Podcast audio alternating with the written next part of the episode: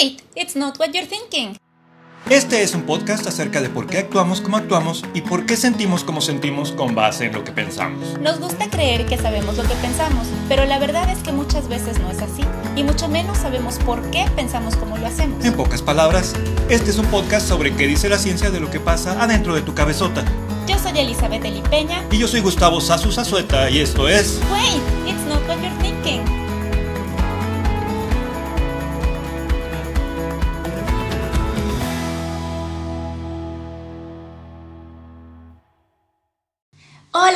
¿cómo están? Buenos días, buenas tardes, buenas noches. Estamos de regreso con ustedes. Hola, estamos aquí para nuestro séptimo episodio, episodio número 7 de Wait, it's not what you're thinking. Y como ustedes recuerdan, yo soy Sasu Yo soy Eli. y queremos mandar unos afectuosos saludos para algunas de nuestras escuchas. Tenemos saludos para América, Hola, Mary. para Samantha Hola, Sammy. y para Laura. Hola, Lau. Muchos saludos y recuerden que pueden comunicarse con nosotros eh, a través de las redes sociales o a través de la misma página aquí de Anchor. Sí, y en esta ocasión vamos a hablar sobre el amor. Un tema muy controversial. ¿Por qué controversial el amor? Porque el amor en sí es algo que tiene tantas aristas, tantas diferentes perspectivas, que puede convertirse en algo controversial. A pesar de que es algo que forma parte de toda la experiencia humana, es peculiar todas las diferentes definiciones que podemos encontrar acerca del amor, todos los diferentes elementos que vemos que están integrando lo que es el amor y también todas las diferentes percepciones que tenemos acerca de él. Entonces vamos a hablar de algunas cuestiones psicológicas que se relacionan con el amor. Vamos a empezar con algunas definiciones, como bien lo dijo Sasu, existen muchas definiciones y es curioso ver también cómo las definiciones cambian dependiendo del idioma. Por ejemplo, en español, amor se define como un sentimiento intenso del ser humano que partiendo de su propia insuficiencia necesita y busca el encuentro y unión con otro ser. Otra definición también en el idioma español, de acuerdo con la Real Academia de la Lengua Española, es ese sentimiento hacia otra persona que naturalmente nos atrae y que, procurando reciprocidad en el deseo de unión, nos completa, alegra y da energía para vivir, comunicarnos y crear. Qué deep. También lo define como ese sentimiento de afecto, inclinación y entrega a alguien o algo, o como una tendencia a la unión sexual.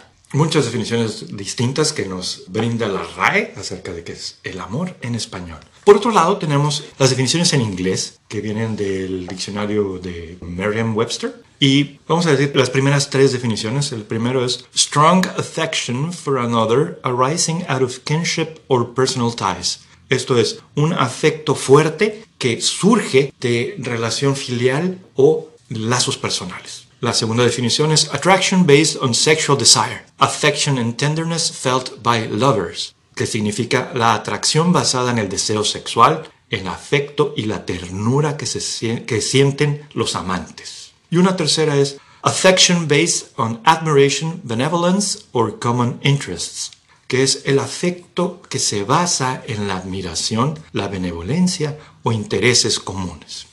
Notar algunas diferencias peculiares entre cómo lo vemos las definiciones en español y cómo vemos las definiciones en inglés. Y creo que es un punto de partida interesante para ver a dónde nos vamos con esto. Vamos a ver a dónde nos llevan estas definiciones. Pero ¿qué les parece si hacemos una pausa en cuanto a las definiciones y comenzamos a entender el amor desde una perspectiva en psicología? Vamos a ver qué nos dice la psicología sobre el amor. Tenemos distintos enfoques de cómo podemos hablar del amor desde el punto de vista de psicología evolutiva, por ejemplo. Bueno, ¿y qué nos dice la psicología evolutiva sobre el atractivo físico? Bueno, de acuerdo con Voss, en el 89 hay que recordar que Voss es casi casi el padre de la psicología evolutiva, es un autor muy reconocido en el área de la psicología evolutiva, nos dice que los hombres encuentran más atractivas a las mujeres que presentan características relacionadas con la capacidad reproductiva. Por ejemplo, la proporción entre la cintura y la cadera, o sea, que la cintura sea más pequeña que la cadera para que las mujeres puedan parir Mm, ok. o amamantar. Ok. Y las mujeres encuentran más atractivos a los hombres que tienen características de ser buenos proveedores, ¿Y cómo es eso? que sean jóvenes, que sean fuertes, que sean chambeadores. Este estudio de Buzz de 1989, Buzz, perdón, fue realizado en muchos países y encontraron estas características en común. Algo, algo peculiar. Muy peculiares, de hecho. Algo peculiar en cuanto a Y a esto se refieren como dentro de su sustento de psicología evolutiva. Que ellos, al encontrar culturas tan distintas, dicen, bueno, entonces no es algo que tenga que ver con diferencias socioculturales. Es uno de los principios básicos de, que, ellos tienen. Que, que ellos manejan. También dentro de esta cuestión, en el caso de mujeres de, con capacidad reproductiva, es la juventud. Claro y en el caso de los hombres buenos proveedores, una mayor edad o que representen una mayor madurez. Exacto. Y todo esto con la finalidad de preservar la especie. La preservación de la especie, que es y la supervivencia. En lo, que, lo, que, se enfoca mucho esta de la psicología evolutiva. Siguiendo con la psicología evolutiva, en un estudio del 2007, este fue un estudio mundial, se reportó que los hombres evaluaron como más importante el atractivo físico al momento de elegir pareja, mientras que las mujeres refirieron que lo que era más importante para ellas era la honestidad, el humor, la amabilidad y la responsabilidad. Malditos hombres, ¿verdad?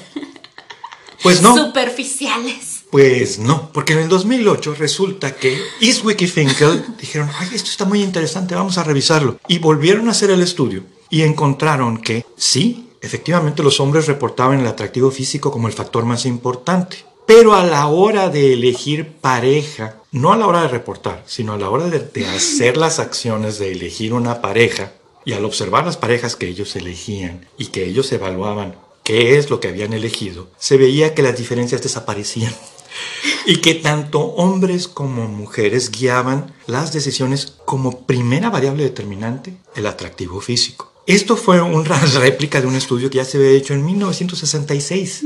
Aquí lo curioso es que no quiere decir que nada más sea lo físico en lo que nos fijemos, que seamos superficiales todos los seres humanos, sino que de entrada, y esto es a las conclusiones que llegaron, de entrada lo que llama la atención es el atractivo físico y eso da la puerta a poder dar atención a los otros elementos como honestidad, humor, amabilidad, responsabilidad y otra serie de variables que se han encontrado en los otros estudios sobre psicología social principalmente en cuanto al amor. Y o sea, como que, como que lo ves o la ves y dices como que me gusta. Y eso permite como que tengamos una mayor interacción y entonces ya ver su honestidad, su amabilidad, responsabilidad y demás.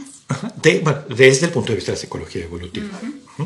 Y claro que hay diferencias culturales, que vamos a ver, dependiendo de la cultura, de la sociedad, hay ciertas preferencias hacia qué es lo que se considera atractivo. Pero, de nuevo, algo que encontraron algunos, mm, vamos a decir, experimentos que realizaron en psicología evolutiva, encontraron unas características comunes, que estos se encontraban en todas las diferentes culturas donde lo hicieron, lo replicaron varias veces. Por ejemplo, tenemos un estudio del 2002 en el que tomaron fotos de todos los participantes y después, a través de un programa de manipulación, un Photoshop, por ejemplo, hicieron una foto con el promedio de las características. O sea, como que tomaron las, las mejores características de todos, hicieron un, crearon un ser perfecto. Un ser, bueno, un ser promedio, características que más se repetían de todos para poner el, el, ser promedio perfecto de esa cultura, vamos a decir. Y eso lo hicieron en cada una de las culturas. Y encontraron que invariablemente ese ser promedio perfecto era el que era evaluado como más atractivo. Inexistente. Era un ser inexistente, obviamente, pero era el que era el, representativo del promedio de la cultura. Otro experimento interesante que hicieron en el 2006 eh, se refería a la simetría, que es una característica que se considera como atractiva. Entonces lo que hacían es, de nuevo, tomaban eh, fotos de muchas personas y se las mostraban para que se evaluaran qué tan atractivos los consideraban. Y obviamente por manipulación de imagen, tomaban una foto, la partían por el eje vertical y tomaban las dos mitades para que fueran iguales. Para que sean simétricas. Para que fueran perfectamente simétricas. Y esa imagen ideal simétrica también era la que era puntuada más alto. Recibió más votos. Recibió más votos como más atractivo. El último fue un estudio que se realizó en 2010 y se replicó en el 2014. Mm, bastante controversial. Un estudio realizado con hombres y mujeres heterosexuales, en el cual les tomaban una foto al inicio del estudio y entonces les empezaban a mostrar fotos de personas del sexo opuesto para que fueran evaluando qué tan atractivo les parecía. Y mientras hacían esto, manipulaban su foto para convertirla en alguien del sexo opuesto, algo así como lo que hacen los filtros ahora en, en nuestras redes sociales. Y entonces encontraron que en muchas ocasiones, por no decir que en la mayoría, las personas puntuaban a ese yo mismo del sexo opuesto como atractivo. ¡Ay, qué guapo me veo! Sin darse cuenta que obviamente eran ellos. O sea, eran suficientemente manipulados para que no vieran que, eran ellos, pero que tuve, mantuviera sus características, pero del sexo opuesto y decían, ¡Ey, ese chico es atractivo! Sí, entonces encontraron que estas tres características eran comunes independientemente de las diferencias culturales. La cuestión del parecido al promedio, la cuestión de la simetría y la cuestión de la similitud. Ahora, desde el punto de vista biológico, ¿cómo se explica el amor o cómo se explica esta atracción que podemos sentir? Bueno, resulta que tenemos algunas hormonas que contribuyen a que esto suceda. Por ejemplo, la dehidroepiandrosterona es un afrodisíaco natural que actúa en el cerebro al recibir y responder a los aromas sexuales. Mejora la cognición y el funcionamiento inmune. Una maravilla esta hormona. Eleva el ritmo metabólico, es antidepresivo y alcanza su punto máximo, adivinen dónde. Sí, durante el orgasmo. Aumenta también el impulso sexual y puede influir en quién se considera atractivo. También tenemos las feromonas que están relacionadas con esta dehidroepiandrosterona y que influyen en la sensualidad más que en la sexualidad. Estas feromonas crean sensaciones de bienestar y comodidad y son únicas para cada persona, así como las reacciones a ellas. También tenemos la feniletilamina, que está asociada con estados elevados de activación, euforia y excitación, así como un aumento en la atención y concentración. Vemos como que se repite este patrón, ¿no? Atención, concentración, están elevadas en estos estados de enamoramiento o de euforia o de atracción y en conjunto con las feromonas provoca la emoción característica del enamoramiento y el amor, entre comillas, a primera vista. Y esta feniletilamina es una sustancia que se encuentra en el chocolate. Ajá. Entonces, tal vez por eso es que regalen tanto chocolate en San Valentín o cuando están celebrando algo las parejas. O tal vez porque se siente rico. Mm, sabe rico el chocolate. Muy bueno. También se han hecho muchos estudios acerca de esto, de, la cuestión de las hormonas y la cuestión de los neurotransmisores que tienen que ver con los procesos de atracción y con los procesos de enamoramiento y con el amor. Por ejemplo, la hormona liberadora de hormona luteinizante está relacionada con la regulación de testosterona y que responde a la atracción. La testosterona que aumenta el deseo sexual y el estrógeno que estabiliza la cognición y el estado de ánimo y aumenta receptividad en la mujer. Ahora, algo muy claro, la testosterona está presente en hombre y mujer. Y esto se da mucho durante el periodo de atracción y durante el periodo de excitación sexual. Sí. Ahora, dentro de los neurotransmisores, tenemos que durante esta fase de enamoramiento y de consolidación del amor, se presenta cierta alteración en los neurotransmisores en particular, como por ejemplo la dopamina, que está relacionada entre otras cosas con el procesamiento de información, reconocer, búsqueda y obtener placer, que se disparan un poco los niveles de dopamina cuando estamos durante el enamoramiento, más durante las primeras etapas de limeranza, que empieza a vivirse como una pequeña adicción hacia el ser amado. O sea, esto es cuando cuando sientes esas cosquillitas en la panza, cuando ya lo quieres ver, o sea, son como los primeros meses de, de la relación. Sí, cuando se dan las, las, mariposas en el estómago y todo eso, que curiosamente las mariposas en el estómago tienen que ver con cuestiones de sistema circulatorio. Y también... Son mariposas. Pues a menos que comas insectos. Eh, también tenemos la noradrenalina que aumenta la activación y la alerta. Entonces, la noradrenalina no es que esté directamente relacionada con el amor, pero sirve como catalizador para los otros neurotransmisores.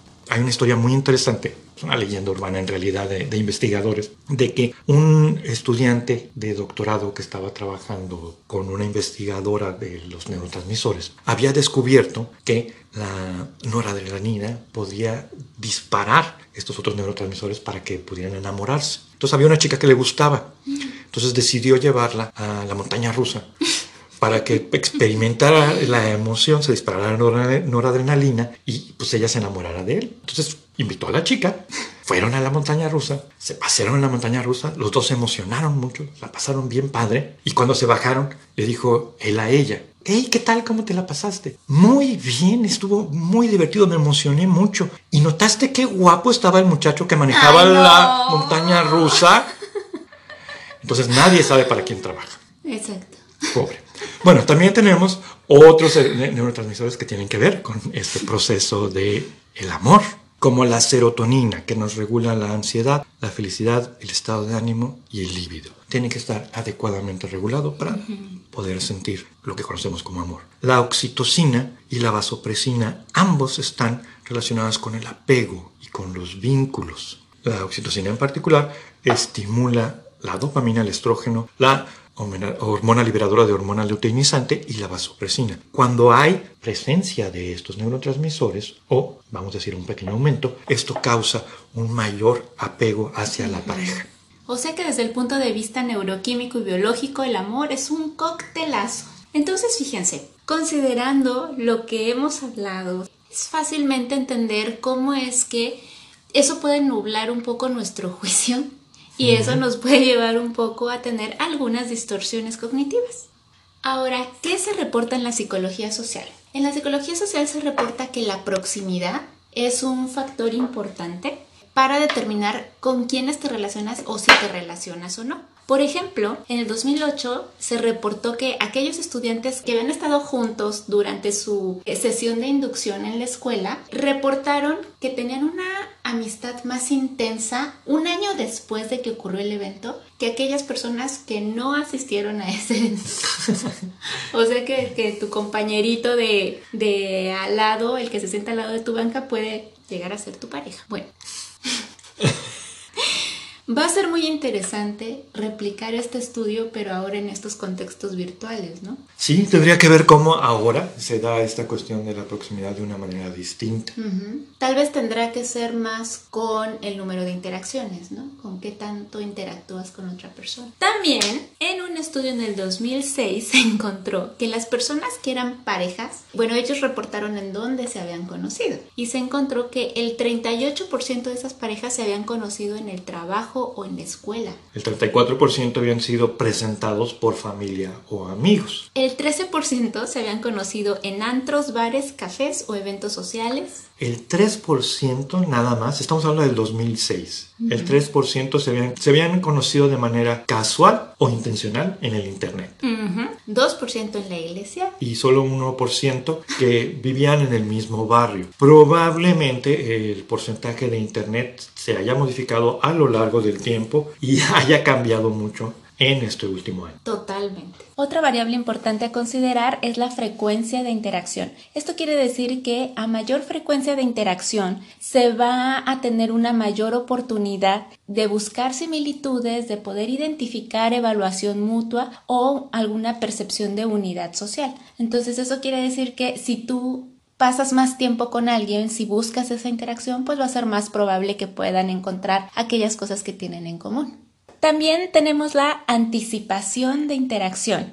Este quiere decir que el simple hecho de que tú creas que alguien va a ser agradable o compatible contigo mismo, va a aumentar la propensión de que quieras pasar tiempo con esa persona. Entonces eso va a aumentar la interacción y como dijimos anteriormente, si aumenta la interacción, pues entonces tenemos mayor oportunidad de encontrar que somos afines. Ahí sale esta cuestión de a veces conoces a una persona y dices, de seguro que vamos a ser muy buenos amigos, o de seguro que vamos a tener una relación, o de seguro es que es el amor de mi vida. Y entonces, al momento de estar interactuando con esta persona o darle prioridad a esta persona para interactuar que a otras personas, pues encuentras más puntos en común, encuentras más cosas que te interesan y te enfocas más en esta persona. Y se convierte en una especie de profecía autocumplida. Ajá, ya ven, yo sabía, desde que te vi, yo sabía que estábamos destinados a estar juntos. Entonces no es el destino, es la psicología social a través de esto que es la interacción en la proximidad. Qué agüite. Ahora, hay otro último concepto dentro de la proximidad, viendo desde el punto de vista de psicología social, que Sajong le llamaba la mera exposición o familiaridad. Él lo explicaba de esta manera que la repetida exposición a un estímulo neutro causa una actitud más positiva al mismo. Es decir, mientras tú más veces estés expuesto o expuesta a un estímulo que en apariencia no tendría que ser atractivo, no tendría que ser agradable, con el tiempo tú ya lo empiezas a sentir como algo agradable, como algo positivo. Y así pasa, por ejemplo, con la música. Así pasa, por ejemplo, con las películas. Con las películas, así pasa, por ejemplo, con las personas. Compañeros que empiezas a ver todos los días y ya después se convierten en compas y ya después son buenos amigos. Entonces, esto está mediada obviamente por el afecto, es decir, por todas las emociones que rodean, y por la saliencia de los estímulos. ¿Qué tan importantes o qué tanto te llaman la atención los estímulos? Si comparten experiencias que tengan mayor emoción, esto va a hacer que esta familiaridad más rápido se vaya hasta una cuestión positiva. Ahora, hay una cuestión que se ha estudiado posteriormente, Sayón, que empezó a estudiar esto en los 60. Entonces se estudió después, por allá en los 80s y 90s, y se encontró que en ocasiones la exposición excesiva puede causar cansancio o molestia. También. Si no está mediada por el afecto adecuado. Entonces pasas de que sea un estímulo neutro a que sea un estímulo positivo y ya después como que te harta, te cansa, se convierte en un estímulo negativo si no hay modificación, si todo se mantiene exactamente igual. Y esto es una de las explicaciones para esa famosísima friend zone, porque dos personas que empiezan como siendo neutros, empieza a haber un afecto positivo por la repetida exposición, se convierten en buenos amigos, pero no pasa de ser un estímulo ligeramente positivo. Entonces llega un nuevo chico, una nueva chica, que es un estímulo más saliente, más atractivo, modifica toda la situación y por eso es que llama la atención. No es que le hayan quitado al frenzoneado sus derechos, ni sus cariños, y ni lo que sea, sino que eso se mantiene porque está dentro de esa, esa zona de familiaridad. Entonces, lo siento, amigos frenzoneados, no tiene que ver con injusticia, ni, con mérito, ni con mérito, merecimiento, ni nada de eso. Es Sí. Así es como... Los estímulos diferentes. Los estímulos diferentes causan diferentes respuestas cognitivas y causan diferentes respuestas emocionales. Ok, para cerrar esta parte de psicología social, podemos seguir hablando de muchos otros conceptos relacionados con psicología social y el amor, pero eso lo continuaremos un poquito más adelante. Vamos a hablar ahora de la teoría del equilibrio de Heidegger y cómo se relaciona con la teoría de la simetría de Newcomb. Heidegger propuso primero esta teoría y después Newcomb ya lo empezó a revisar de una manera experimental. Ok. Él trabajaba dentro de cuestiones de mercado, productos y todo esto. Okay, Sí, y luego ya, ya se repitió el experimento en otras cosas. ¿Y en qué consiste esa teoría? Esta teoría del equilibrio de Heidegger y de simetría de Newcomb tiene que ver con, imagina a una persona A y a una persona B como si fueran unidas por una línea recta que es la base de un triángulo. Okay. Imagina un objeto X que es la punta del triángulo. Entonces tienes tres relaciones entre dos personas y un objeto. ¿sí? Ahora, en cada una de estas relaciones puede haber una relación positiva o negativa, es decir, agrado o desagrado. Vamos a decir a la persona A le agrada a la persona B y viceversa, o a la persona A le desagrada a la persona B y viceversa. Estamos hablando aquí de que hay reciprocidad en la relación. Ahora, a la persona A le puede gustar el objeto X o le puede desagradar el objeto X, y lo mismo la persona B, le puede gustar o desagradar el objeto X. Entonces, eso te hace ver que hay tres diferentes relaciones y, tres, y esas tres relaciones traen tres diferentes ponderaciones. Ejemplifico. Imaginen que tiene la persona A que es Eli. ¿sí? Imaginen que tienes a la persona B que es Sasu. Y tienes el objeto X que es el reggaetón noruego. Entonces, digamos que entre A y B, es decir, Eli y Gus, hay mucho agrado. ¿Sí? Entre A y X, Eli le gusta mucho el reggaetón noruego. y vamos a decir que entre B y X, a Sasu no le gusta el reggaetón noruego. Entonces, esto va a causar un desequilibrio en el sistema. Y, esto lleva a las personas a querer resolver este desequilibrio. Entonces, esto podría causar que Sasu y Eli tengan problemas. No está gustándole a Sasu el reggaetón noruego. Como que no te gusta el reggaetón noruego. O porque Eli está defendiendo de más el reggaetón noruego y causa un problema. Que puede ser que haya un cierto desagrado entre ellos. O puede ser que Eli le deje, le deje de gustar tanto el reggaetón noruego para que las relaciones estén más establecidas. Equilibrada. O puede ser que a Sasu le empiece a gustar más el reggaetón noruego cuando es, lo tocan bandas de metal, por ejemplo. Perreo hasta el suelo, hasta el suelo, hasta el Perreo, suelo. pero con guitarras eléctricas. Entonces, este es un ejemplo de cómo ocurre. ¿no? También puede ser que hay una relación positiva entre A y B y a los dos hay una relación positiva hacia el objeto. Ese es un equilibrio perfecto. Ok. ¿sí?